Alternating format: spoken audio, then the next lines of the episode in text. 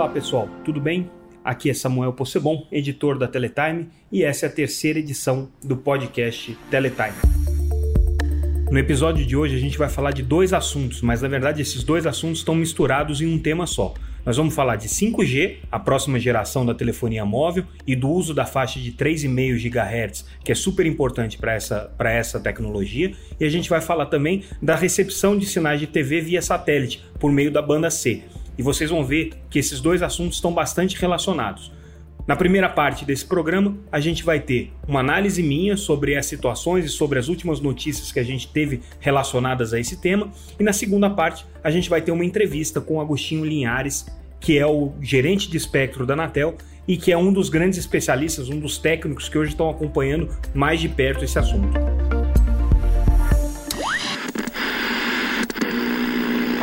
Mas afinal, por que, que a gente vai tratar de dois assuntos aparentemente tão discrepantes, tão diferentes, em um mesmo episódio desse podcast? E aí é que tá. Na verdade, esses assuntos não são discrepantes e não são separados. Eles têm uma coisa em comum e essa coisa é extremamente importante. Eles usam uma faixa de frequência bastante parecida. O que a gente está falando agora é da faixa que provavelmente vai ser a mais importante para as operações de 5G no Brasil, como já tem sido nas primeiras experiências que a gente está vendo pelo mundo, que é a chamada faixa de 3,5 GHz. É uma faixa do espectro que tem como vantagens você conseguir coberturas razoáveis para o 5G, com alcance razoável e ao mesmo tempo velocidades bastante interessantes. Então, grande parte das operações de 5G no mundo tem começado a partir dessa faixa.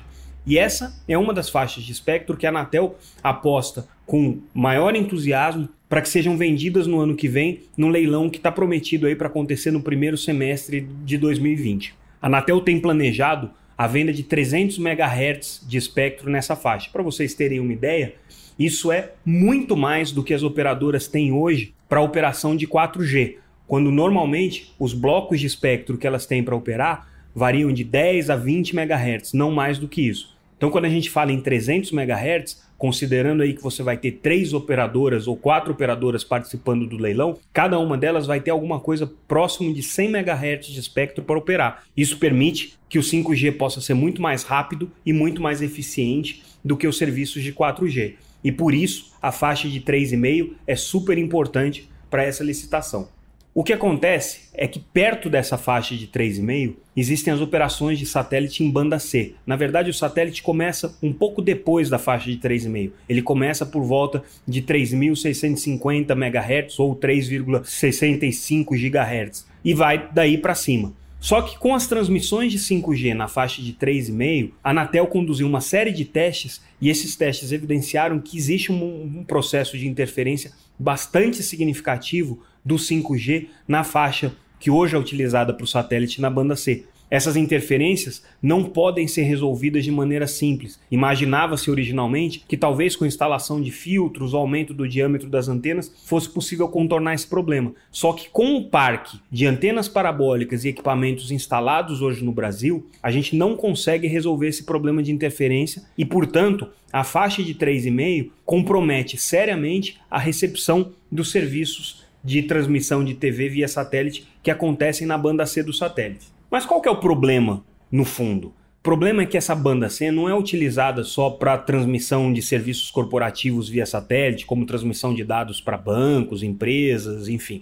Essa faixa de banda C, ela é muito utilizada para recepção de sinais de televisão por pessoas que colocaram as parabólicas porque nas regiões em que elas estão, o sinal de televisão não chega de maneira satisfatória pelo meio terrestre convencional, pelas transmissões terrestres convencionais. Esse problema é tão grande que, segundo os dados da PNAD do IBGE, a gente tem no Brasil pelo menos 17 milhões de residências que recebem o sinal via satélite, sendo que dessas, pelo menos 6 milhões de residências recebem o sinal via satélite exclusivamente pela parabólica, ou seja, sem o uso da parabólica na banda C, você não tem como receber os sinais de televisão. Isso significa o quê? Significa que quando a faixa de 3,5 começar a ser utilizada para os serviços de 5G, e ela tem que ser utilizada para os serviços de 5G, porque, como eu disse, ela é a faixa mais importante para esse primeiro passo, para essa primeira entrada do 5G no país, como tem sido em todos os países do mundo, a gente vai ter interferências bastante significativas na recepção das parabólicas. E isso daí é um grande problema. Um problema para as emissoras de televisão que estão transmitindo nesse satélite, um problema para as operadoras de celular, que para poderem comprar a faixa de 3,5 vão ter que se comprometer a fazer uma limpeza dessa faixa, e é um problema, obviamente, para o usuário, que vai ter dificuldade de receber o sinal. E é nessa encrenca que a Anatel está metida agora. Ela precisa encontrar uma solução de fazer a venda da faixa de 3,5 sem que isso comprometa o serviço de recepção via satélite. O que, que se pode fazer então com relação a isso? A primeira ideia era que se pudesse instalar filtros e corrigir esse problema na casa de cada pessoa que tem uma parabólica recebendo o sinal de banda C. Mas o que ficou claro pelos testes que foram conduzidos pela Anatel aí nos últimos seis meses é que a instalação de filtro não resolve o problema. Pelo contrário, em alguns casos, inclusive, prejudica, porque quando você coloca o filtro, você limita a recepção dos sinais de TV também, e isso acaba comprometendo a qualidade da imagem. Bom, se você não pode resolver o problema com filtro, a única solução é você tirar esses canais de onde eles estão e colocar numa outra frequência em que eles não sejam afetados pelas transmissões de 5G. E aí é que a coisa começa a complicar. Uma outra opção seria você colocar, por exemplo, nas frequências de banda KU, que são bem mais elevadas e que não sofrem interferência dos sinais de 5G. Só que hoje, todas as antenas parabólicas do Brasil, ou pelo menos a maior parte delas, está apontada para um único satélite, que é o Brasilsat C2, ou melhor, Star One C2. Ele começou sendo chamado de Brasilsat, ainda na época na Embratel estatal, e como o mercado foi crescendo, todas as parabólicas que eram instaladas eram apontadas para esse satélite, que é justamente o satélite que servia para transmissão dos sinais de televisão entre as emissoras de televisão. Como o sinal estava lá de forma analógica, aberta, sem codificação, Qualquer pessoa que tivesse uma parabólica e um equipamento de recepção adequado conseguia captar aqueles sinais e assistir o sinal de televisão em qualquer lugar do Brasil. Então, de uma maneira talvez não premeditada, é, o que acabou acontecendo é que o satélite serviu de elemento de integração nacional e de transmissão dos sinais de TV, onde as emissoras de TV não conseguiam fazer o sinal chegar pelas, pelos meios terrestres de maneira satisfatória. Isso daí fez com que o mercado crescesse 17 milhões de antenas foram instaladas no Brasil e quase todas elas apontadas para o mesmo satélite, que é o Star One C2, onde estão pelo menos 20 emissoras de televisão com sinal analógico, mais de 100 emissoras de rádio e TV com sinal digital, mas sem codificação, ou seja, basta um receptor digital com a tecnologia adequada que você consegue captar esses sinais. E esse é o satélite que hoje basicamente controla é, todas as transmissões de televisão que são feitas no Brasil via satélite de maneira aberta.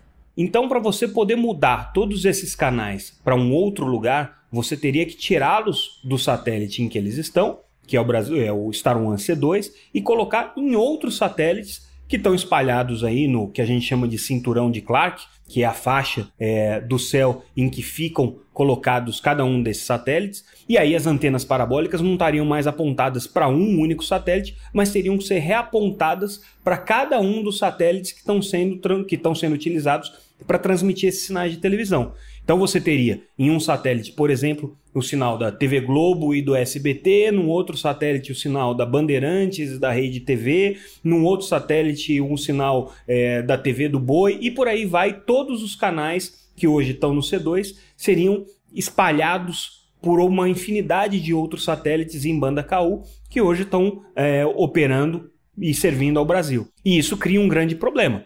Para que satélite as antenas vão ser apontadas? qual é o satélite que vai receber a maior parte desses canais. Né? Essas transmissões vão continuar sendo feitas de maneira aberta para serem recebidas por qualquer pessoa, ou as emissoras vão codificar esses sinais e acabar de vez com a transmissão via satélite? Como se vê, esse é um problema bastante complexo de ser resolvido, porque a gente não está falando de um ou outro serviço corporativo que pode ser ajustado com uma intervenção técnica individualizada, que você pode aumentar o tamanho da antena, que você pode colocar um filtro mais robusto, compensar aquela perda de alguma outra maneira. A gente está falando de 17 milhões de parabólicas espalhadas pelo Brasil, que na verdade ninguém sabe exatamente onde elas estão instaladas, porque não existe registro de instalação dessas parabólicas, uma vez que os equipamentos podem ser livremente comprados no mercado e instalados pelas pessoas com uma certa facilidade.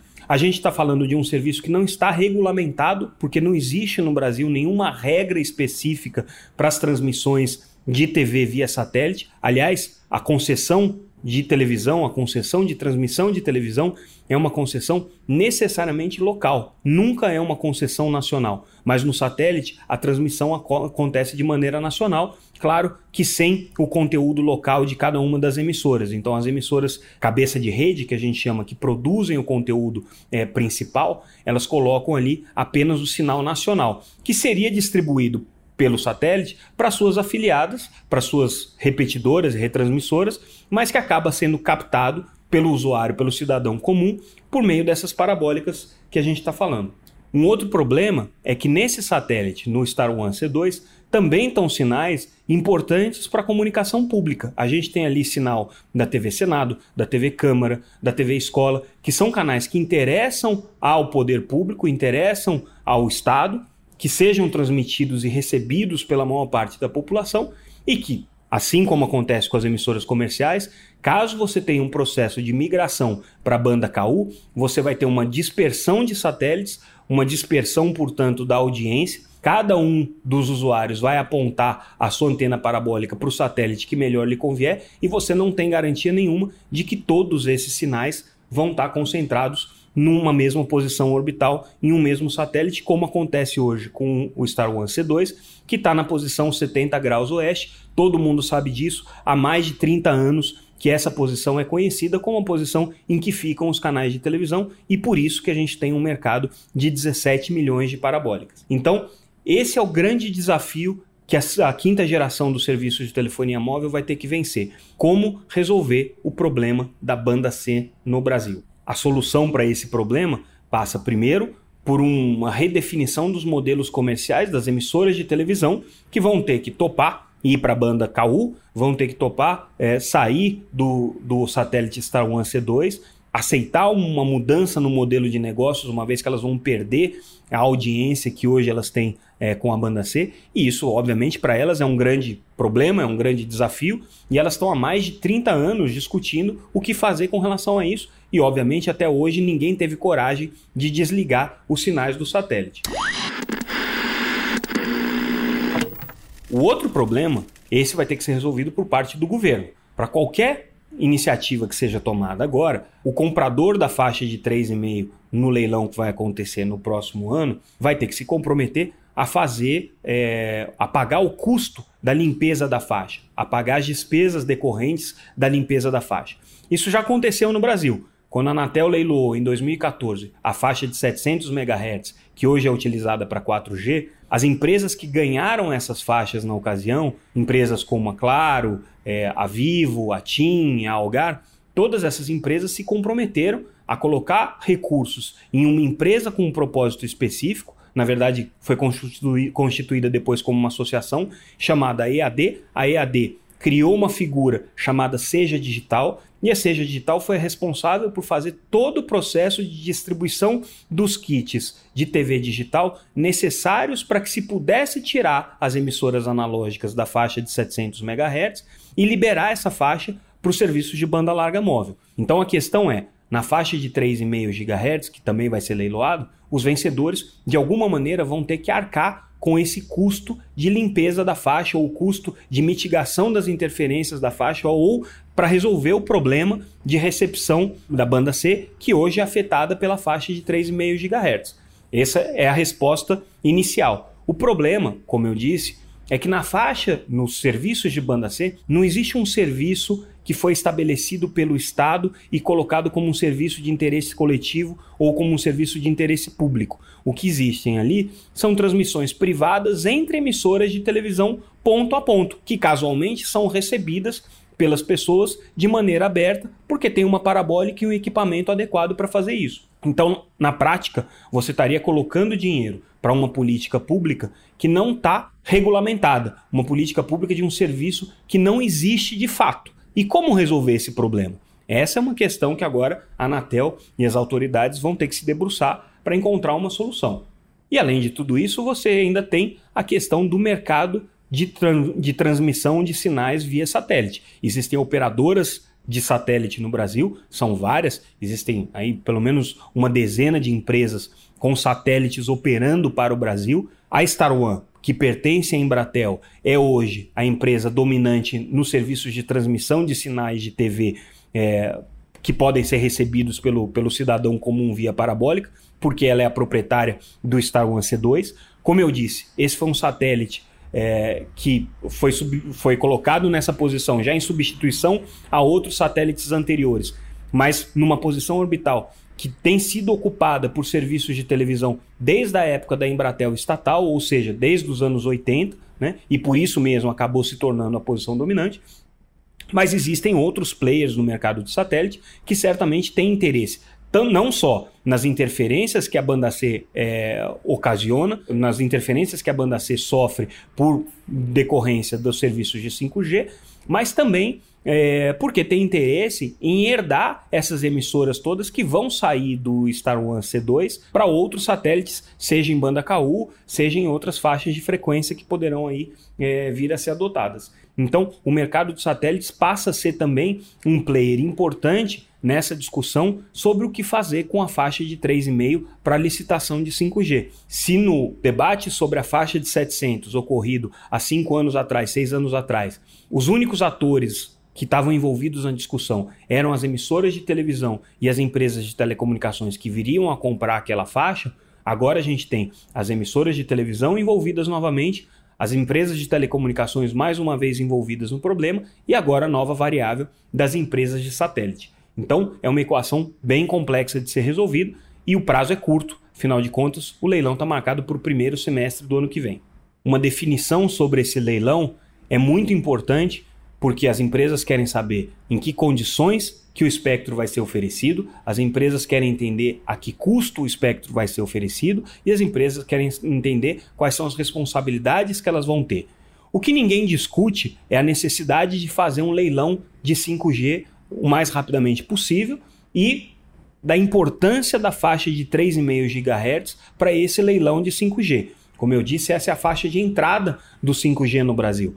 A Anatel vai leiloar outras também que também podem ser utilizadas para 5G. Vai vender 90 MHz de espectro ainda na faixa de 2,5, que é uma sobra que se tem aí de, outros, de outras licitações. Vai vender mais 20 MHz de espectro na faixa de 700, é, que também é, é uma sobra de outras licitações. Vai vender pela primeira vez é, espectro na faixa de ondas milimétricas, ou seja, na faixa de 26 GHz que são faixas extremamente elevadas, destinadas principalmente para comunicação é, de curtas distâncias, mas com altíssimas velocidades. E nessa faixa de 26 GHz, a Anatel vai colocar um pedaço bem grande do espectro à venda, vai colocar mais de 3 GHz à venda, o que significa que vai ter muito espectro sendo oferecido. Mas sem a faixa de 3,5 GHz, é realmente bastante difícil a gente falar na chegada do 5G no Brasil. E por isso essa faixa é essencial.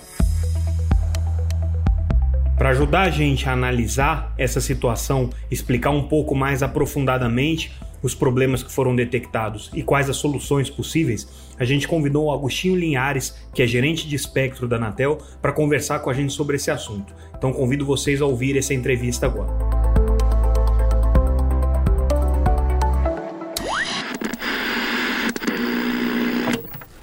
Me diga lá. Bom, pelo que eu, pelo que eu vi no relatório, é um relatório bem técnico, né? É. Um relatório bem, bem, bem denso, mas assim, foi constatado o problema que já se sabia desde, desde sempre que existia uhum. esse problema de uhum. interferência. A questão é, quão grave é esse problema? Depende muito das características técnicas que, vão, que serão estabelecidas uhum. para a operação do IMT.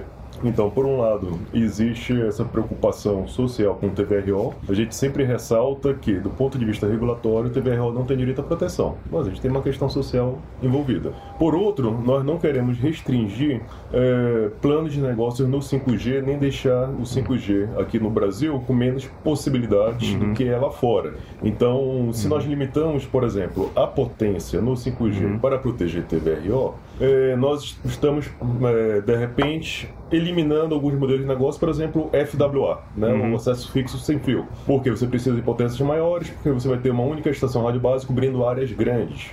Então, tudo isso tem que ser ponderado e as discussões ocorrem no âmbito do Comitê de Espectro e Óptica uhum.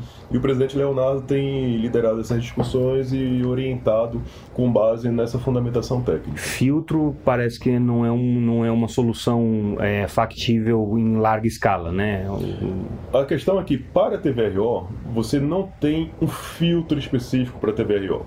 Por quê? Como é que é o teu sistema TVRO? Você uhum. tem a sua antena parabólica e você tem um elemento que coloca na frente da antena parabólica que se chama o LNB. No caso é, das TVROs, ele é o LNBF. Uhum. Por quê?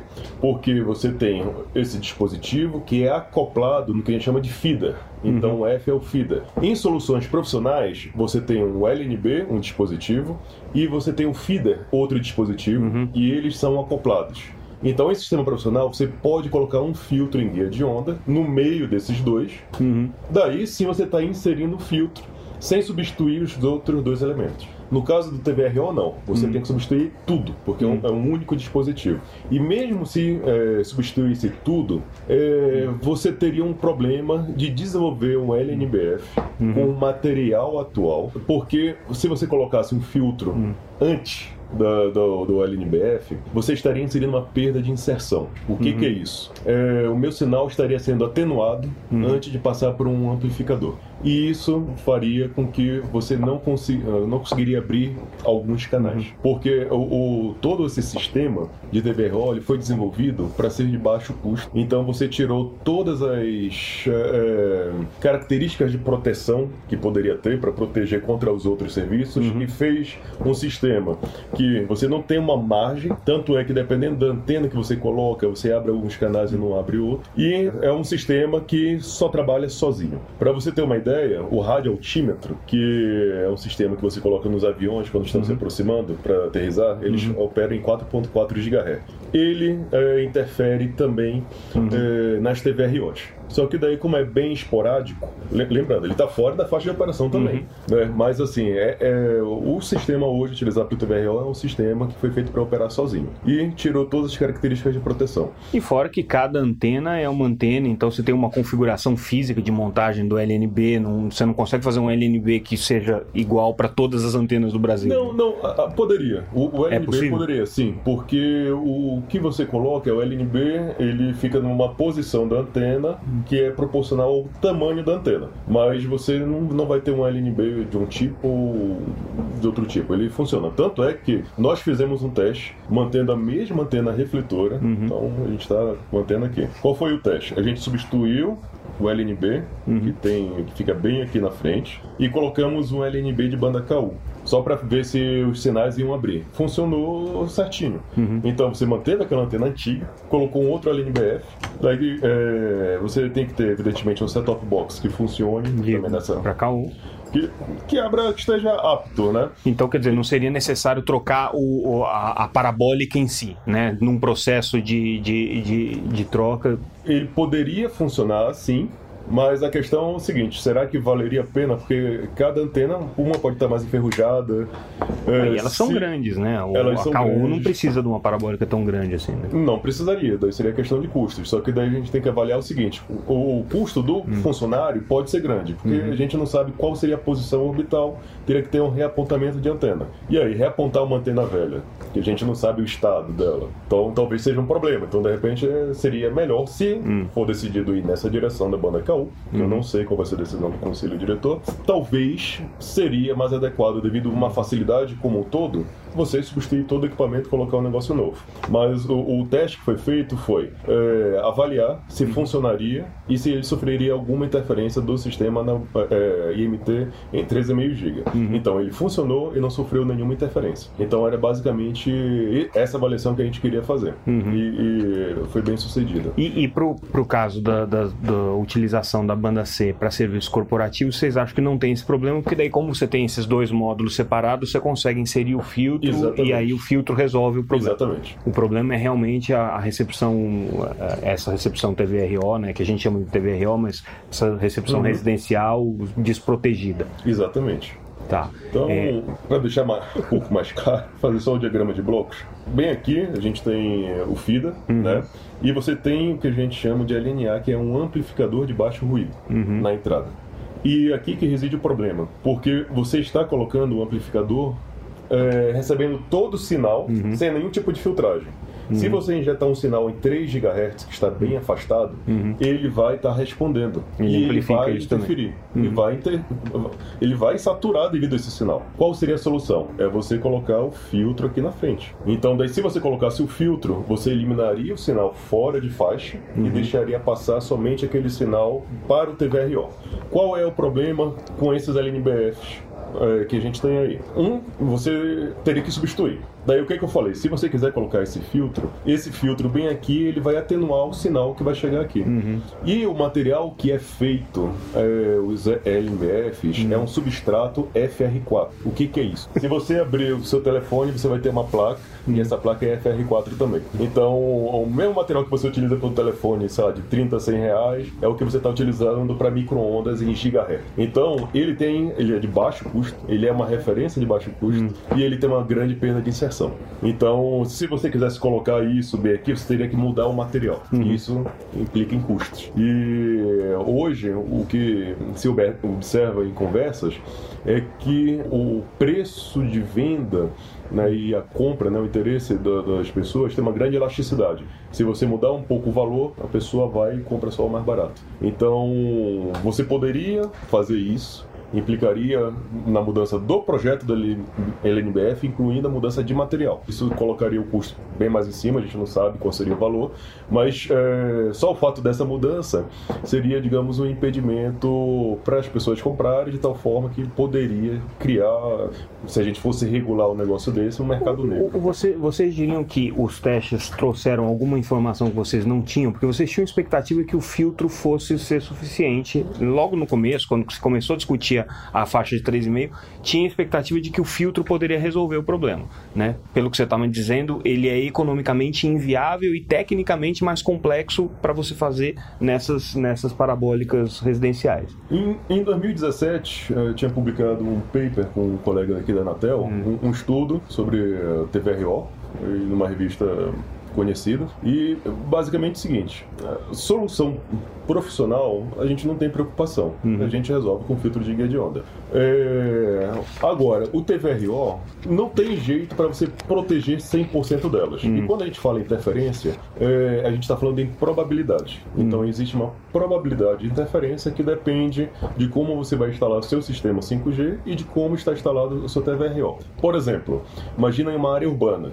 Em uma área urbana, nessa faixa de frequência, as suas antenas do 5G tendem a ser mais baixas do que a altura média dos prédios. E se você está numa área urbana, as antenas parabólicas tendem a estar num alto de prédio de tal forma que estaria com uma blindagem natural. Então você tem uma probabilidade de interferência, talvez seja menor devido a essa blindagem natural. Mas se você tivesse uma antena parabólica no nível do chão, daí realmente seria um problema, porque você estaria, digamos, com um, um sinal que estaria sendo recebido na- naquele nível. Você não teria. E nenhum também tipo de- depende da distância que você está. Da... O, Blindagem, o problema maior é, equipamento. o, é, maior é a Hebe ou é o, o terminal de oscilante, ou o handset? É, é a estação rádio base. É a estação rádio base. É, isso daí também, lá no estudo que a gente fez dois anos atrás, a gente já demonstrava isso. Hum.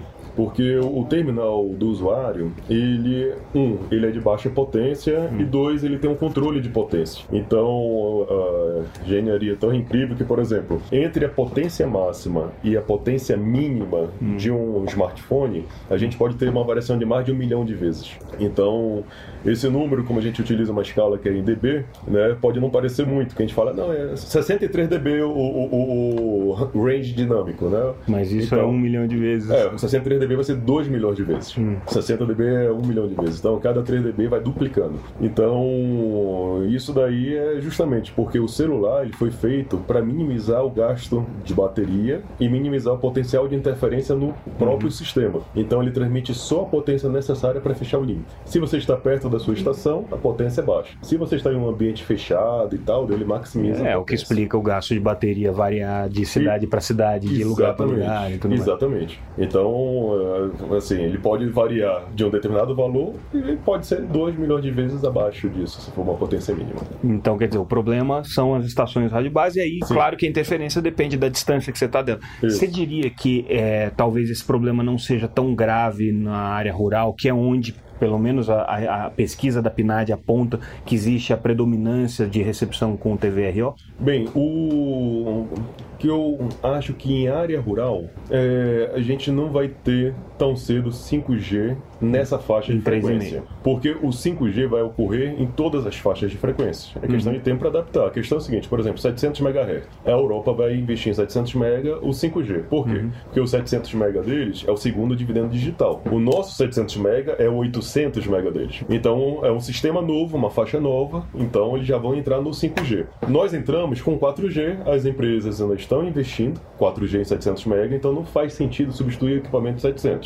Eles vão utilizar as faixas novas, uhum. como por exemplo o 3,5, talvez o 2.3, que o 2.3 ele pode entrar tanto em 4G uhum. ou no 5G, se tiver o equipamento, mas eles não vão substituir um investimento que não se pagou ainda. É, e com o tempo, quando esse investimento tivesse pago, eles podem ir atualizando. O fato é que em área rural, antes de chegar com 3,5, ele pode chegar em 2,5, pode chegar em 1.8, é, que vai conseguir uma cobertura melhor e não vai ter um problema como esse relacionado né, ao TVRO. Mas de qualquer maneira a solução tem que ser, bom, a não ser que você assuma, olha, as pessoas que moram na cidade, é, infelizmente não vão ter uma qualidade de recepção satisfatória se tiverem a banda C, como você disse, esse é um serviço privado, então não é responsabilidade da Anatel garantir a proteção é, de espectro para esse tipo de, de, de recepção. É, então caberia aí aos radiodifusores aceitarem ou não um modelo em que eles, tudo bem, continuam transmitindo para a área rural e ali quem tiver é, recebe, mas na cidade vai ter reclamação, vai ter gente que não vai conseguir receber é, o sinal com qualidade. Daí vai depender muito do que vier a ser estabelecido, se for estabelecido, por exemplo, como uma política pública, uma vez que a Anatel vai é,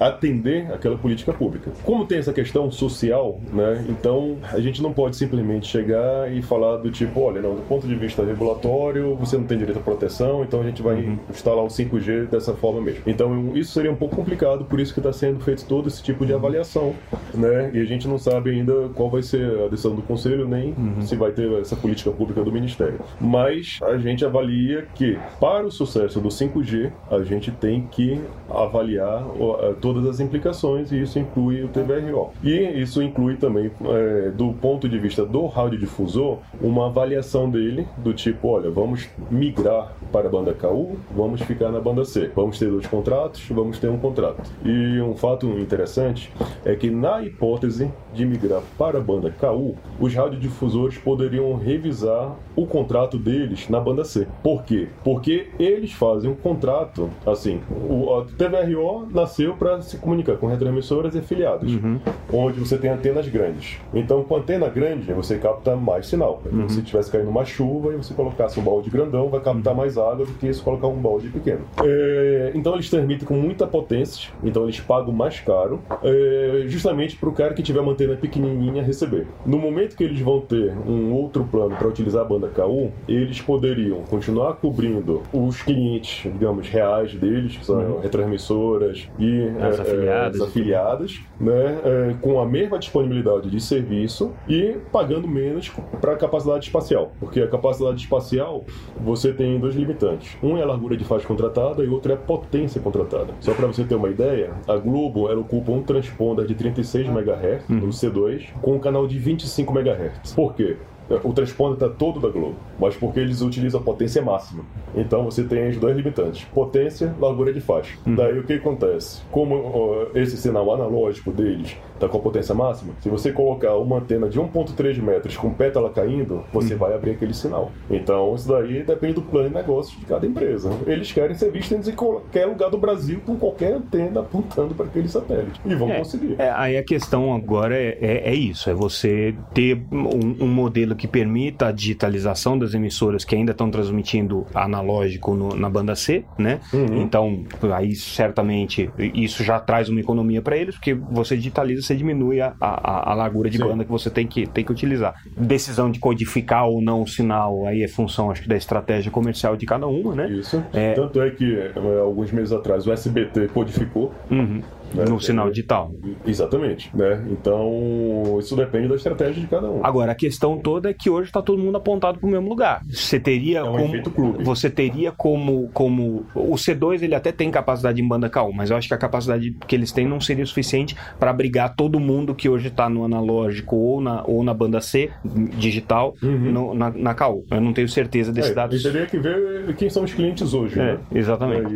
E, uhum. e aí, se você fosse para outro satélite de capacidade de banda KU, aí você dispersa, sai todo mundo, cada um vai para um canto, né? Então perde esse efeito é, clube. Eu, eu assim. acho que em caso de migrar para banda KU, os radiodifusores conversariam para todos migrarem para o mesmo satélite. Uhum. Inclusive, numa situação dessa, eles poderiam ter um poder de barganha maior. Porque daí, do tipo, olha, nós somos, sei lá, 15 empresas, ou não sei quantas empresas. Porque uhum. além de televisão, a gente tem FM lá no, nesse rádio que a pessoa pode receber uhum. na casa deles. Uhum. Né? Então, né, é uma coisa, é cada um fazer um contrato individualmente com um provedor e vai perder aquele cliente que tem ele vai algum, ter que apontar. Tem algum satélite hoje é, com capacidade para receber todo mundo em banda K1 disponível? Teria que fazer essa avaliação. Tem um, um site, que é o linksat.com, que ele mostra mostra todos os satélites e quem está ocupando aquele satélite. Uhum. Então a gente vê, olha, naquele satélite tem a empresa A nessa frequência, a empresa B nessa outra frequência,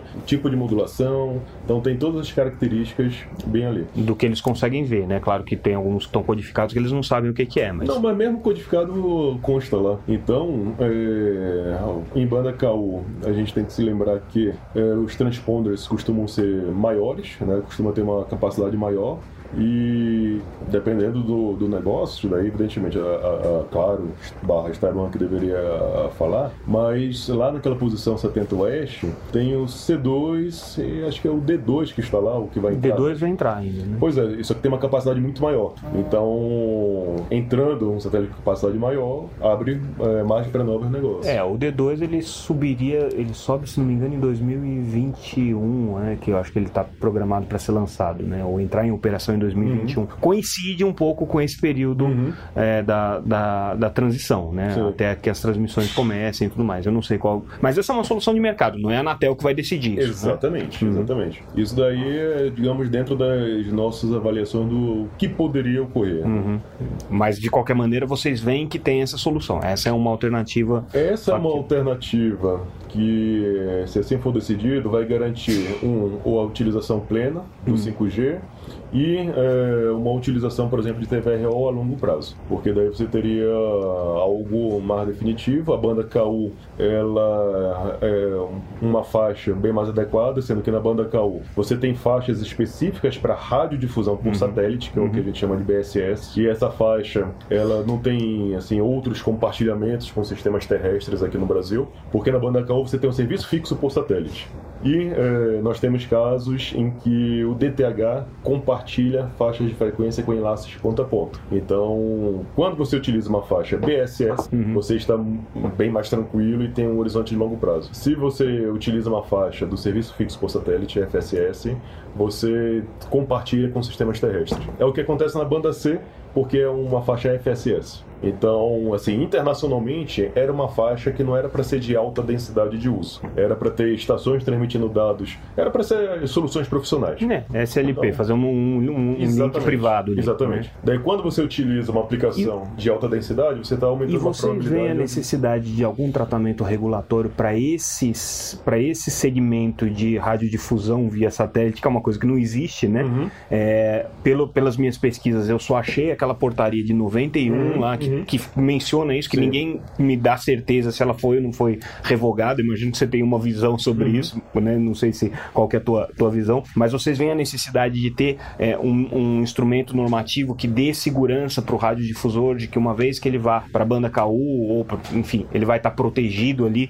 para não correr o risco de depois ele ser despejado de novo, né? Vamos dizer sim, que isso sim. possa acontecer. É, o, o, que eu avalio que você definiu uma, uma regulamentação para radiodifusão por satélite teria que envolver o Ministério. Ministério, sem dúvida. Então talvez seja uma questão mais complexa, porque daí como é que seria a outorga? Hoje o pessoal contrata uma capacidade espacial uhum. e quem uhum. utiliza o satélite nem necessariamente é radiodifusor, uhum. como nós temos canais lá no C2 que são vistos, ou bem vistos até, né, e que não é radiodifusor. Então, é, talvez a solução seja mais do ponto de vista de radiocomunicações, onde lá no Radio Regulations e no nosso PDFF nós temos faixas atribuídas para radiodifusão por satélite. Né? Agora a gente não tem um regulamento dizendo a ah, radiodifusão por satélite é isso ou aquilo. Então, no, assim, no mundo o que, é que seria radiodifusão por satélite? É o equivalente que nós temos de DTH. Só que não necessariamente você tem um canal fechado, você pode ter um DTH canal aberto. Então, o que eh,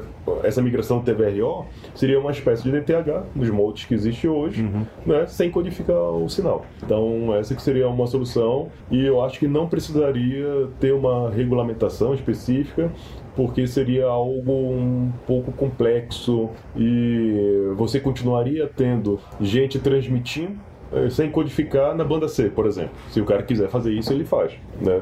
Então, não sei se seria a melhor solução a gente tentar fazer um serviço formal radiodifusão por satélite. Você acha que essa discussão toda agora, né, dada a complexidade do problema que está colocado, com as interferências, com as alternativas, com a necessidade de conciliação aí de pelo menos três setores, né, radiodifusão, é, eventuais compradores da, da faixa de 3,5, que são as empresas de telecomunicações, e setor de satélite.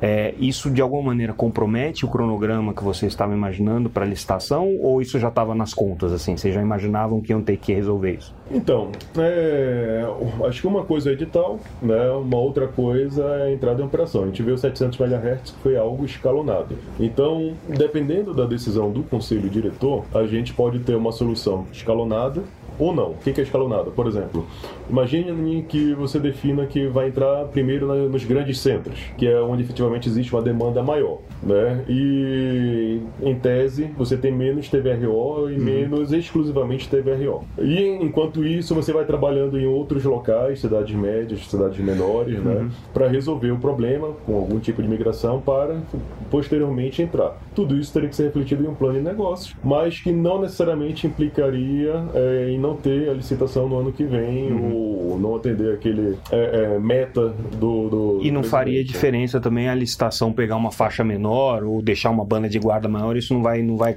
não vai é, ter nenhum benefício para esse problema que foi detectado. Até, exatamente porque uma das coisas que foi demonstrado e que a gente já esperava era que não é questão de banda de guarda. Se você tivesse somente 3.3 a 3.4, uhum. iria interferir da mesma forma, uhum. porque o teu sistema não tem filtro. Um problema de saturação, né? É um problema de saturação. Então, hum. jogou um sinal lá em qualquer faixa onde ele responde, e ele responde a partir de 2.9, você vai ter saturação. Então, o TVRO, com esse sistema baratinho que eles implementaram, uhum. é um sistema que só funciona sozinho. E mesmo sozinho, se você não tiver uma antena adequada, né, você não vai conseguir abrir alguns canais. Agora, de qualquer maneira, é uma oportunidade para o mercado fabricante de antenas e de receptores, né, de, de, de satélites banda você começar a vender o equipamento agora protegido, né, para nesse processo de transição, quem continuar recebendo pela banda C ter uma qualidade melhor, né? Acho que o mercado vai caminhar um pouco para isso. Eu acho que sim, até porque se, por exemplo, for migrar para banda KU,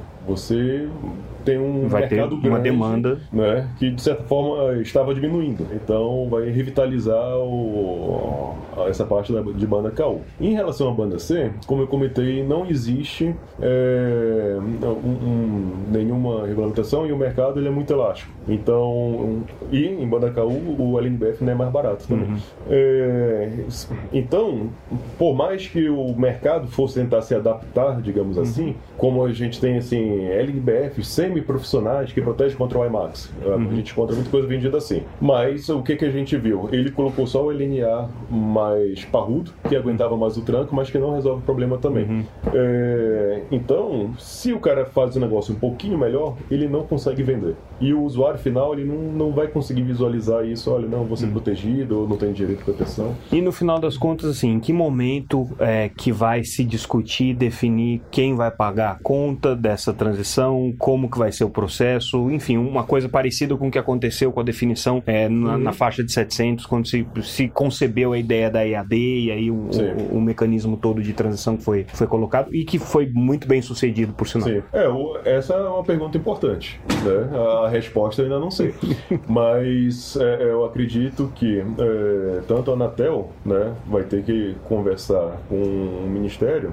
porque uma resposta como essa tem que avaliar a questão da política pública, porque a, a preocupação que eu tenho, como é que você poderia deixar de arrecadar um determinado valor para proteger quem não tem direito à proteção? Isso teria que se dar para atender uma política pública. Então, e para atender a política pública, você tem que conversar com o Ministério, que é quem define as políticas públicas. Né? Então, acho que esse que seria o caminho. E lá na época dos 700 MHz, né? na época eu era assessor do Jarbas Valente, e foi assim que foi desenhado. Ainda tem um longo tempo aí para essa discussão se desenrolar. Não, eu não sei se precisaria ser tão longo tempo, porque assim o desenho já tem já se tem essa experiência do passado. Eu acho que poderia poderia desenvolver as linhas gerais né? É, já se tem essa experiência, porque eu acho que é importante, é, até uma imagem do Brasil, o Brasil ser um dos primeiros, se não o primeiro na nossa região, a ter um 5G de verdade. Uhum. Porque a gente tem experiência, ah, não, o Uruguai instalou, tá, instalou duas estações de rádio base para fazer FWA. Então, lá no Chile, que era para ser o primeiro, daí eles estão brigando porque a agência reguladora de lá pegou o espectro em 3,5 devido ao cap, foi judicializado a questão lá.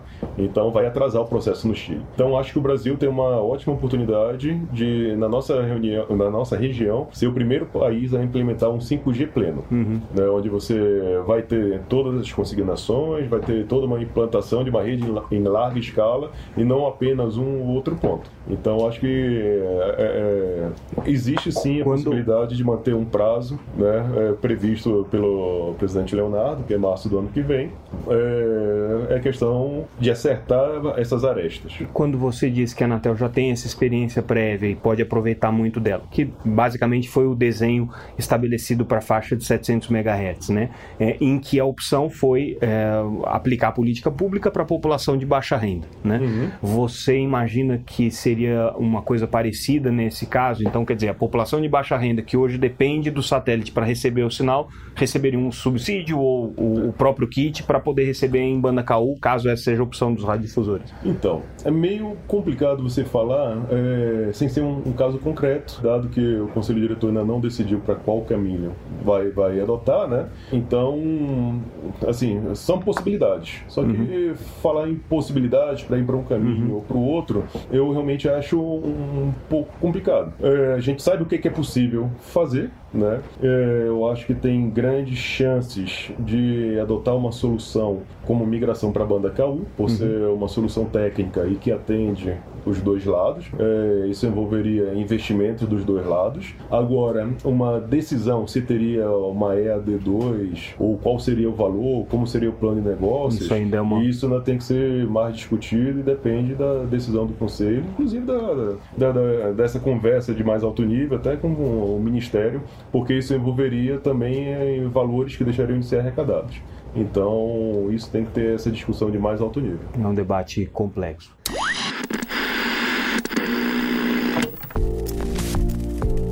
É isso, pessoal. Essa foi a nossa terceira edição do podcast da Teletime, falando bastante sobre a questão do 5G no Brasil, sobre as interferências, sobre a questão do mercado de parabólicas. Espero que vocês tenham gostado e nas próximas edições a gente volta com outros temas, análises e informações sobre o mercado de telecomunicações. É isso aí, um abraço e até mais.